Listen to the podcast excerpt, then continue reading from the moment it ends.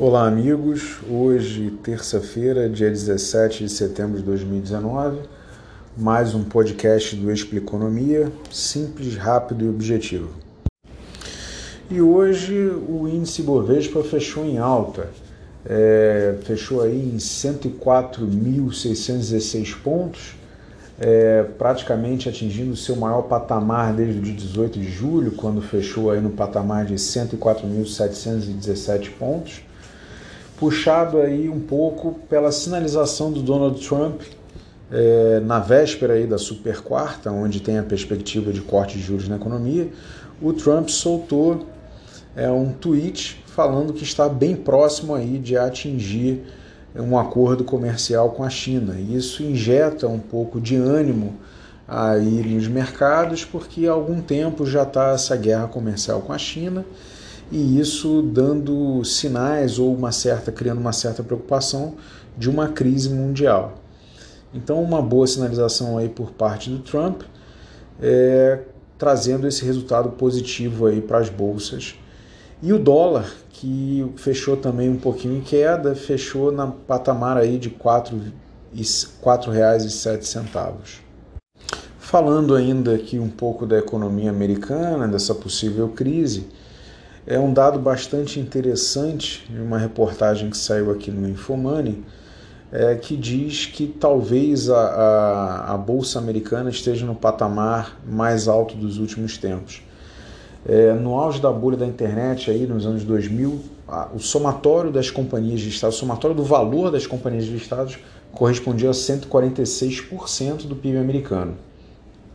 Na, pouco antes da crise de 2008, correspondiam a 137% do PIB americano.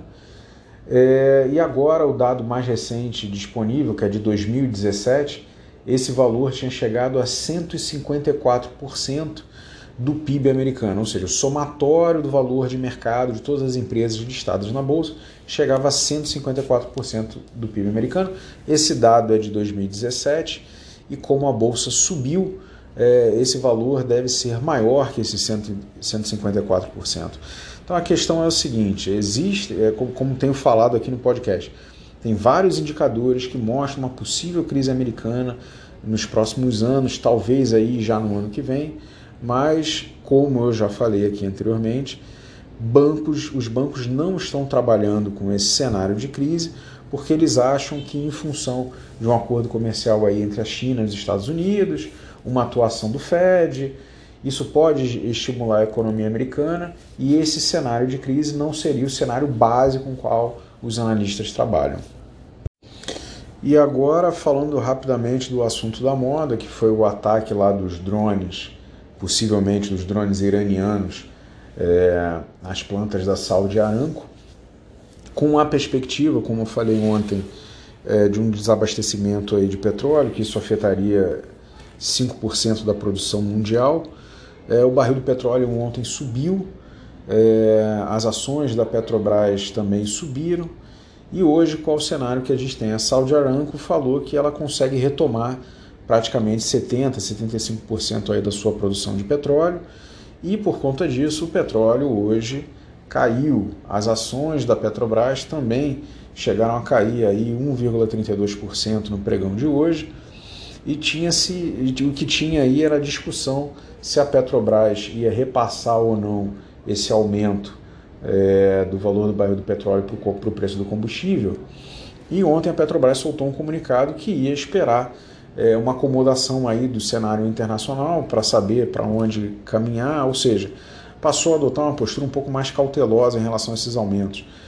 E o que se tem hoje é justamente um cenário onde o petróleo ontem, o barril do petróleo ontem subiu muito e hoje caiu bastante. Então, assim, esse aumento aí diretamente para o preço dos combustíveis tem que ser feito de uma maneira consciente, é, após ter uma sinalização do que, que vai acontecer no mercado internacional. Com a Gol, é, como a Gol ela tem praticamente 30% aí de seu custo atrelado ao combustível, a Azul também sofre do mesmo problema. Ontem as ações caíram e hoje as ações recuperaram um pouco do valor do mercado, justamente por conta desse efeito manada que foi criado na economia com a possível é, é, com a possível desabastecimento de petróleo, voltando a falar 5% da, da produção mundial, é, e isso não parece que não vai se concretizar. Então, como a, a bolsa gira muito em torno de expectativas, é, a economia é em função gira em torno de expectativas é, parece que isso não vai se concretizar e as coisas voltam a se acomodar, tanto o preço do barril do petróleo, quanto as ações da Petrobras, quanto as ações da, da Gol, da Azul, etc. e tal, voltam a se acomodar aí num patamar de normalidade. Volto a dizer, cabe esperar um pouco mais, ver como o mercado vai reagir, ver o que, que vai acontecer para poder tomar ações é, fundamentadas. Bom, hoje era isso. Grande abraço a todos, bons negócios, boa semana.